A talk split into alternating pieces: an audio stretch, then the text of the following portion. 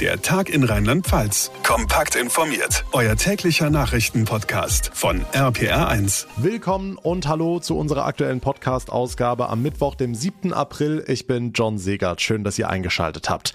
Komischer Tag heute irgendwie, oder? Ein Mittwoch, der sich anfühlt wie Dienstag und dann ist heute auch noch erster Schultag in Rheinland-Pfalz. Die Schülerinnen und Schüler mussten teilweise in die Klassenzimmer zurück, denn für die allermeisten Schulen gilt ja der Wechselunterricht. Und dort haben heute auch gleich gleich unzählige Wattestäbchen gewartet. Zweimal die Woche sollen sich die Kinder und Jugendlichen ja selbst auf Corona testen ab sofort unter Aufsicht der Lehrer im Unterricht und das sorgt weiter für heftige Diskussionen. Die einen sagen, dadurch geht wichtige Unterrichtszeit flöten, die anderen sagen, zu Hause kann so ein Test aber auch falsch gemacht oder manipuliert werden. Die Teststrategie an den rheinland-pfälzischen Schulen, unser Topthema heute hier im Tag in Rheinland-Pfalz Podcast. Es ist der erste Schultag nach den Osterferien. Ab heute gibt es in der Schule zweimal die Woche Schnelltests. Und wir wollen heute eure Fragen dazu beantworten. Erstmal ganz generell zum Thema Schnelltest, RPA1 Infochef Jens Baumgart. Die erste Frage kommt von Dammler aus Koblenz. Sie schreibt, früher musste man sich das Stäbchen quasi bis ins Gehirn stecken. Jetzt reicht auf einmal vorne an der Nase, hört man von allen Experten. Wie kann das funktionieren? Jens. Ja, die Antwort ist eigentlich recht simpel. Man äh, wusste das am Anfang einfach nicht. Die ersten Studien dazu gab es erst im Winter, dass eben auch vorne in der Nase schon so viel Virus nachgewiesen werden kann. Allerdings äh, muss man dazu sagen, der klassische Schnelltest äh, durch die Nase bis ganz nach hinten in den Rachen, der ist immer noch ein bisschen zuverlässiger. Hm, damit haben wir die zweite Frage von Thomas aus Neumagen-Drohn schon fast beantwortet. Ist der Selbsttest aus dem Supermarkt wirklich genauso gut wie ein Schnelltest beim Roten Kreuz? Also diese Supermarkttests sind wirklich gut, aber sie sind unterm Strich ein ganz, ganz kleines bisschen unzuverlässiger. Also man hat festgestellt, wenn wirklich viel Virus da ist im Nasenbereich, im Rachenbereich, dann funktionieren wirklich beide Tests sehr, sehr gut. Aber ansonsten ist der professionell durchgeführte Schnelltest, also in der Apotheke zum Beispiel oder beim Roten Kreuz, ein paar Prozent zuverlässiger aber auch unangenehmer. Andrea aus Asselheim bei Grünstadt fragt, bin ich verpflichtet, ein positives Schnelltestergebnis zu melden? Also bei den äh, Schnelltests, die man machen lässt, wird dann eigentlich eh meistens alles automatisch in die Wege geleitet. Bei den Selbsttests zu Hause sollte man das freiwillig unbedingt tun. Ja, also den Arzt anrufen und dann einen klassischen PCR-Test machen. Der dauert ja so ein, zwei Tage. Ähm, der ist eben noch zuverlässiger als die Schnelltests. Und wenn der auch positiv ist, der PCR-Test, dann muss man in Isolation und dann wird das auch in der Statistik aufgeführt. Okay, kommen wir zur Frage von Jürgen aus Schwarzerden. Er schreibt, ich habe bei euch im Corona-Kompass gehört, dieser Schnelltest gilt nur acht Stunden lang. Macht es dann überhaupt Sinn, sich testen zu lassen, wenn das Ergebnis am nächsten Tag schon nicht mehr gilt? Ja, sehr gute Frage. Also ähm, es ist sicher wenig sinnvoll, einfach mal so alle zehn Tage bei einer Teststation vorbeizufahren. Man sollte wirklich einen Anlass haben. Also beispielsweise bevor man die Großeltern besucht oder eine Freundin trifft, dann ist Testen immer sinnvoll und natürlich auch immer dann, wenn anschließend viele Menschen zusammenkommen. Also im Büro oder in der Schule, da kann man eigentlich gar nicht oft genug testen. Äh, aber in der Tat, also wer Freitag testet, der weiß nicht, ob er vielleicht am Samstag wieder ansteckend ist. Hm, Tanja aus Ludwigshafen fragt, warum testen sich denn die Schüler nicht vor der Schule zu Hause? Dann bringen sie das Virus erst gar nicht mit in den Bus oder in die Schule und stecken möglicherweise andere Kinder an. Ja, das wäre wünschenswert, aber die Wahrheit ist eben auch, dass man das dann nicht kontrollieren kann. Dann macht die Hälfte vielleicht nicht mit, die anderen vergessen's. Also ich denke, das Testen in der Schule unter Aufsicht zweimal die Woche, das ist sicherlich nicht perfekt, aber es könnte helfen, solche Infektionscluster zu entdecken und dann bringt das auf jeden Fall was, auch wenn man damit nicht jede Ansteckung verhindern kann. Eure Fragen zum Thema Schnelltest beantwortet von RPA1 Infochef Jens Baumgart. Tja, aber viele Lehrer können sich offenbar gar nicht mit der Idee anfreunden, dass sich die Schüler unter ihren Augen selbst testen und dann auch noch im Unterricht. Lars Lamowski ist bildungspolitischer Sprecher des Verbandes Bildung und Erziehung VBE in Rheinland-Pfalz und Direktor einer Grundschule in Kirchen im Norden des Landes. Herr Lamowski, warum finden Sie es nicht gut, dass in der Schule getestet wird unter Anleitung der Lehrer? Ja, das Unverständnis auf Seiten der Eltern, aber auch auf Seiten der Lehrerinnen und Lehrer ist groß, warum man diese Tests nicht einfach zu Hause durchführen lässt. Es hätte so viele Vorteile und würde gleichzeitig so viele Nachteile, die wir jetzt haben, ähm, äh, beseitigen. äh, dass man nur Kopfschütteln daneben stehen kann, kann sagen, wie kann man sich für diesen Weg entscheiden. Bei einer Testung zu Hause könnten die Eltern praktisch helfen. Das heißt, die Abstriche hätten vermutlich eine viel höhere Gültigkeit, als das jetzt im Selbsttest durch die Schüler in der Schule der Fall wäre. Wir hätten gleichzeitig nicht die die geklaute Unterrichtszeit. Gleichzeitig hätte man durch die äh, Tests zu Hause verhindert, dass andere Kinder mitbekommen, wer jetzt Corona hat. Und gleichzeitig auch mehr Sicherheit, weil natürlich die Kinder, die positiv getestet würden, zu Hause sind und eben nicht erst wieder in die Lerngruppe zurückgehen, äh, um dann dort positiv getestet zu werden. Okay, Stichwort knappe Unterrichtszeit. Sind da nicht trotzdem ein paar Minuten übrig, zweimal pro Woche? Also wir haben äh, sozusagen jede Menge Unterrichtszeit jetzt schon durch die Pandemie verloren. Jede Minute in der Schule, jede Präsenz der Schülerinnen und Schüler ist Gold wert und wichtig. Und wenn ich die Kinder im Wechselunterricht äh, zweimal die Woche teste, dann geht pro Testung, pro Klasse mit Sicherheit eine halbe bis dreiviertel Stunde Zeit verloren. Vorbereitung, Nachbereitung, mit Hände waschen, mit Test ablegen, mit Tests entsorgen. Und wenn Sie dann einen positiven Fall haben, geht noch mehr Unterrichtszeit verloren. Hier von wenigen Minuten zu sprechen, ist völlig falsch. Das wird uns lange aufhalten und das hätte man sich durch eine Testung in den Elternhäusern ersparen können. Hm, wäre aber beim Testen zu Hause nicht das Risiko von Fehlern oder Manipulationen zu groß? Nein, das Risiko ist nicht so groß. Also ich glaube, wenn wir jetzt verpflichtende Tests hätten, also dass alle sich testen lassen müssten und das dann zu Hause gemacht würde, dann könnte man davon sprechen, okay, das Risiko ist zu groß. Aber dadurch, dass wir freiwillige Tests haben, ähm, ist es so, dass ja sowieso einige Schülerinnen und Schüler überhaupt keinen Test machen werden, aber trotzdem äh, im Unterricht äh, sitzen. Also mit den anderen Schülern, die sich testen lassen. Zum anderen sind es Selbsttests, die kleine Kinder, also sechs Jahre aufwärts an sich selbst durchführen und da können Sie sich selbst ausrechnen, wie viel Gültigkeit diese Tests dann haben werden und äh, entsprechend äh, wird, sage ich mal, ähm, die Gültigkeit der Tests vermutlich jetzt eine geringere sein, als wenn man diese Tests zu Hause durchführen lassen würde. Okay. Was ist denn mit Kindern, die positiv getestet werden? Befürchten Sie da eine Art Ausgrenzung? Können Sie verhindern, dass die Klasse davon was mitbekommt? Also die Lehrerinnen und Lehrer in Rheinland-Pfalz werden die Kinder auf diese Tests äh, entsprechend vorbereiten und auch natürlich darauf vorbereiten, was ist eigentlich, wenn ein Kind positiv oder ein Mitschüler positiv getestet wurde.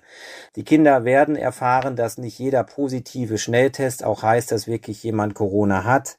Äh, die Kinder, die positiv getestet werden, werden möglichst unauffällig aus dem Klassenraum sozusagen begleitet so dass vielleicht der Klasse gar nicht auffällt, dass da jemand fehlt.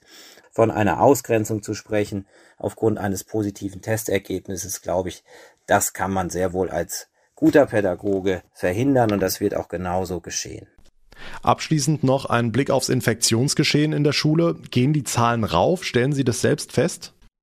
Ja, bei uns hier oben in der Region im Norden, äh, in Altenkirchen, war wir jetzt schon teilweise länger aus dem Unterricht wieder raus, weil wir eine Inzidenz von weit über 100 hatten. Aber was man so im Umkreis hört, ist es schon so, dass die Zahlen hochgehen. Auch an meiner Schule haben wir vor einigen Wochen zwei positive Fälle gehabt äh, mit der britischen Virusvariante. Vorher hatten wir keine Fälle. Man merkt, dass die Infektionszahlen nach oben gehen, auch unter den Schülerinnen und Schülern sagt Lars Lamowski vom Verband Bildung und Erziehung VBE in Rheinland-Pfalz. Vielen Dank für das Gespräch. So viel zur Teststrategie in den Schulen. In den rheinland-pfälzischen Kitas sind solche flächendeckenden Tests für die Kleinen gar nicht vorgesehen. RPA1-Reporterin Maike Korn. Das geht so nicht, finden Apothekerin Anna Rachow und ihr Mann Dirk aus Nierstein. Die beiden organisieren seit kurzem Testtage für die Kinder von vier Kita-Einrichtungen in der Stadt. Feststand für uns, es brennt, es muss jetzt etwas gemacht werden. Und die Nachfrage ist da. Pro Tag schaffen sie mit ihrem Team zwischen 70 und 100 Tests. Sie haben sich ganz bewusst für Spucktests entschieden. Dadurch müssen wir nicht direkt an die Person ran. Ja, das war so ziemlich das stressfreiste für die Kinder, so ein Rachenabstrich bei so einem Kind, äh, das macht das einmal und nie wieder. Wichtig ist Apothekerin Anna Rachow auch die persönliche Beratung. Ganz besonders im Ernstfall. Dass wir als erster Ansprechpartner direkt Fragen klären und sie direkt auf gewisse Dinge hinweisen dass wir da jederzeit für Fragen äh, zur Verfügung stehen. Ja. Tatsächlich gab es auch schon positive Ergebnisse. Genau das zeige, wie wichtig diese Tests eben auch in Kitas seien, sagt Dirk Rachow. Trotzdem musste er erst einmal in Vorleistung gehen. Wir hoffen einfach, dass wir es bezahlt kriegen. Wir finanzieren das jetzt alles erstmal aus eigener Tasche vor und hoffen, dass es nicht so läuft wie mit den Corona-Hilfen, die noch nicht ausgezahlt wurden von Dezember. Ne? Die Idee könnte Schule machen. Inzwischen haben andere Kitas und Städte angerufen und gefragt, ob sie das Konzept kopieren können. Die Infos von Maike Korn. Während die Schulen sowie viele andere Bereiche wie etwa die Gastronomie oder auch der Einzelhandel versuchen, durch Tests mehr und mehr Freiheiten zurückzubekommen, diskutiert die Politik dagegen weiter über einen bundesweiten harten Brückenlockdown. Sonderlich viel Beifall hat CDU-Chef und NRW-Ministerpräsident Armin Laschet für seinen Vorstoß bislang nicht bekommen. Nach einigen CDU-Länderchefs springt ihm jetzt aber auch CSU-Chef Markus Söder bei. Marius Frauner aus der APA1 Nachrichtenredaktion. Was schlägt Söder denn vor? Söder schlägt zum einen vor, dass man die Notbremse in einem Bundesgesetz verankert, damit sie wirklich überall gleich umgesetzt wird. Und zum Thema Lockdown hören wir mal rein, was er dazu heute Morgen im zweiten gesagt hat. Ich könnte mir einen kurzen, konsequenten Lockdown gut vorstellen. Der macht aber nur dann Sinn, wenn alle mitmachen. Also wenn das in Deutschland kreuz und quer geht, die einen machen so, die anderen machen so, dann wird es nicht funktionieren. Also eine Stimme mehr für Laschets Lockdown-Vorstoß, wobei Söder direkt nochmal klarstellt, ich habe das schon vorher gesagt, nicht ich folge Armin Laschet, sondern er folgt mir. Tja, man darf eben nicht vergessen, die beiden sind Konkurrenten im Kampf um die Unionskanzlerkandidatur und da will sich Söder anscheinend nicht die Butter vom Brot nehmen lassen. Ja, sieht ganz so aus. Was käme denn genau auf uns zu? Also was ist die Idee hinter diesem Brückenlockdown? Ja, das ist genau das Problem, dass wir gar nicht wissen, worüber wir hier eigentlich genau sprechen. Das ist Armin Laschet ja auch vorgeworfen worden. Erst hat er ja nur diesen Begriff Brückenlockdown in den Raum geworfen. Dann hat er immerhin präzisiert, er stellt sich vor, Deutschland nochmal zwei bis drei Wochen komplett runterzufahren, also nochmal konsequente Ausgangsbeschränkungen, Homeoffice noch konsequenter und ähnliches. Die Antwort etwa aus der SPD ist, die Bundesländer haben doch schon alle Instrumente, die nötig sind, um die Corona-Zahlen runterzukriegen. Sie müssen müssen sie nur einsetzen. Stichwort Notbremse in Orten mit hoher Inzidenz. Die Bundesregierung unterstützt diese Idee nach diesem Ruckzuck-Lockdown. Ein gemeinsames bundeseinheitliches Vorgehen wäre hier richtig, sagte die stellvertretende Regierungssprecherin Demmer. Ob es tatsächlich zu einem solchen Brücken-Lockdown kommt oder nicht, das wird wohl eines der großen Themen der nächsten Bund-Länder-Runde am kommenden Montag sein. Und alle Infos dazu bekommt ihr natürlich bei APA1 im Programm und hier im Podcast. Danke, Marius Fraune. Und jetzt weitere Meldungen im Kurzblog von Franka Wolf aus der APA1 Nachrichtenredaktion. Schönen Feierabend. Die deutsche Impfkampagne bekommt möglicherweise einen weiteren Rückschlag. Eine für Ende April geplante Großlieferung des moderner Impfstoffs fällt wohl aus. Das berichtet das Magazin Business Insider unter Berufung auf Regierungskreise. Demnach handelt es sich um bis zu 870.000 Dosen, die ab dem 26. April geliefert werden sollten. Warum es Schwierigkeiten mit Moderna gibt, ist noch unklar. Nach dem erneuten Kerosinablass eines Flugzeugs über der Pfalz, dem Hunsrück und dem Saarland fordert die SPD Konsequenzen. Alexander Schweitzer, der Vorsitzende der SPD-Fraktion im Mainzer Landtag, mahnt zu raschen Verbesserungen. Bis heute sei nicht abschließend geklärt, wie gefährlich solche Aktionen für die menschliche Gesundheit und die Natur sind, so Schweitzer. Dass die Bevölkerung über die Risiken weiter nicht ausreichend aufgeklärt werde, sei schon seit geraumer Zeit nicht mehr akzeptabel. Wie gestern bekannt wurde, hatte ein US-Militärtransporter Ende März wegen technischer Probleme über 60 Tonnen Treibstoff über der Pfalz, dem Hunsrück und dem Saarland abgelassen. Das rheinland-pfälzische Verkehrsministerium verlängert die Hilfen für die Fähren am Rhein. Mit diesen Geldern soll der Betrieb der Fähren sichergestellt werden. Sie leisteten einen wichtigen Beitrag zur Sicherstellung der Mobilität von Personen und Gütern, so Verkehrsminister Wissing. Mit gut 370.000 Euro hat das Ministerium die Fährbetriebe bislang in Pandemiezeiten unterstützt. So konnten die Betreiber zumindest ihre Grundversorgung sicherstellen. China hat die Diskussion über einen möglichen Boykott der Olympischen Winterspiele 2022 in Peking scharf kritisiert. Die Politisierung des Sports schade den Interessen aller Sportler und der internationalen olympischen Bewegung, hieß es aus dem Außenamt in Peking. China sei zuversichtlich, mit allen Parteien erfolgreiche und großartige Spiele sicherstellen zu können. Der Sprecher des US-Außenministeriums hatte gestern gesagt, dass die USA wegen der Menschenrechtsverletzungen in China mit Verbündeten über einen möglichen Olympia-Boykott sprechen wollen. Ganz anderes Thema. Egal ob in der Pfalz, in Rheinhessen, an der Mosel, in der Eifel, im Hunsrück oder im Westerwald, mit das Schönste am Dorfleben ist ja vor allem die Dorfgemeinschaft. Typischerweise wird die ja vor allem durch Vereine am Leben gehalten. In Blackhausen in der Eifel haben die Menschen für den Dorfzusammenhalt aber ein ganz besonderes Projekt gestartet. RPA1-Reporterin Sarah Brückner. Und zwar gibt's hier jetzt ein Hühnerhaus fürs ganze Dorf. Alle, die möchten, können sich mit um die Hühner kümmern und Teil der Hühnergruppe werden. Die Idee mit dem Hühnerprojekt kam, weil wir privat auch Hühner haben dieser Mehrgenerationenplatz eben diesen wunderbaren Raum zur Verfügung gestellt hat, äh, wo wir uns dann mit unseren Hühnern sozusagen austoben können. Also hier kommen man dann wirklich auch zusammen als Dorf. Jochen Dostal von der Hühnergruppe. Der Stalldienst wird einfach unter den Gruppenmitgliedern aufgeteilt. Dazu gehört auch das tägliche Eiersammeln. Die Eier kann man dann auch kaufen.